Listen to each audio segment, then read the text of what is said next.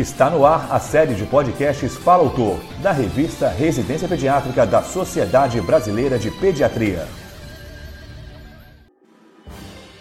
Nesta edição, convidamos a doutora Mariana Martins Denicol para expor sobre o artigo Hipotermia terapêutica em pacientes com asfixia neonatal, estudo transversal em UTI neonatal do sul do Brasil. Ela é médica pediatra neonatologista pelo Hospital da Criança Conceição e mestre em epidemiologia pela Universidade Federal do Rio Grande do Sul. Ouça a seguir. Olá! A asfixia perinatal é uma das principais causas de óbitos em recém-nascido e também é a causa mais importante de encefalopatia e de lesão cerebral permanente em crianças. O critério diagnóstico da Academia Americana de Pediatria é um dos mais utilizados e ele diz que toda criança que apresenta acidose metabólica ou mista com valores de pH menor uh, do que 7 no sangue de cordão, índice de Apgar entre 0 e 5 no décimo minuto, manifestações neurológicas como convulsão e hipotonia, são crianças diagnosticadas com asfixia perinatal.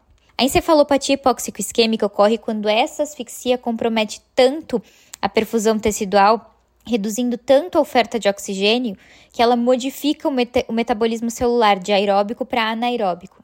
Se esse insulto não for interrompido, a cascata inflamatória vai levar à morte celular e vai levar, consequentemente, a graves lesões cerebrais. O diagnóstico e o tratamento precoce são fundamentais para diminuir essas lesões e melhorar o prognóstico. E a hipotermia terapêutica como tratamento para esses pacientes começou a ser discutida lá no início dos anos 2000, onde os resultados começaram a aparecer e mostrar que os desfechos melhoravam muito nos pacientes que passavam por essa terapia.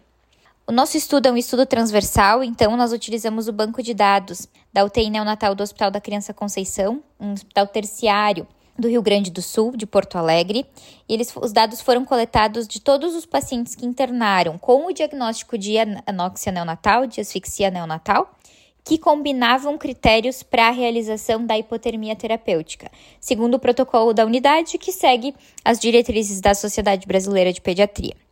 Essa terapia foi implementada em novembro de 2017 e até uh, o término desse estudo totalizou 21 pacientes que tinham indicação de hipotermia terapêutica. A gente considerou como desfecho primário a impossibilidade de dieta via oral, então aqueles pacientes que precisaram de sonda ou de gastrostomia na alta hospitalar e aqueles pacientes que necessitaram de oxigenoterapia domiciliar. Para análise estatística, então, a gente utilizou o software SPLCS. O teste T de Fischer foi utilizado para as variáveis dicotômicas e para as variáveis contínuas nós utilizamos teste não paramétrico do tipo Mann-Whitney. A nossa amostra, então, foi composta por 21 indivíduos. Desses, 13 pacientes realizaram um protocolo completo de hipotermia terapêutica, ou seja, eles passaram pelo resfriamento por 72 horas. Esse era o nosso grupo caso. O nosso grupo controle foi do restante dos pacientes que tinham indicação de, de passar as 72 horas em resfriamento.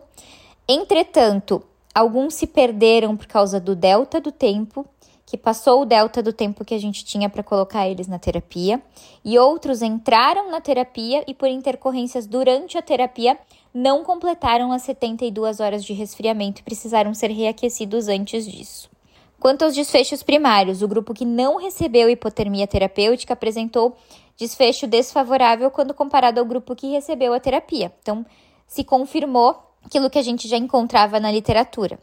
Em relação à necessidade de oxigênio terapia domiciliar, os pacientes do grupo com hipotermia apresentaram uma prevalência 68% menor dessa necessidade de suplementação domiciliar quando comparado ao grupo que não recebeu a hipotermia por 72 horas.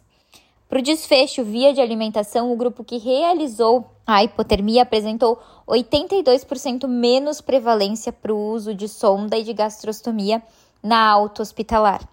Então, avaliando os dados do estudo, a gente conseguiu encontrar uma tendência de melhora no desfecho dos pacientes que passaram pela hipotermia terapêutica na UTI neonatal do Hospital da Criança Conceição, corroborando com as indicações e com os protocolos que são, estão utilizados internacionalmente.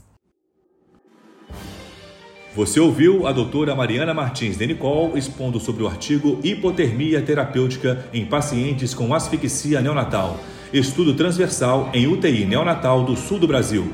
Para ouvir todos os podcasts, acesse a página da revista Residência Pediátrica na internet. O endereço é residenciapediatrica.com.br barra mídia barra podcast. Residência Pediátrica, a revista do pediatra.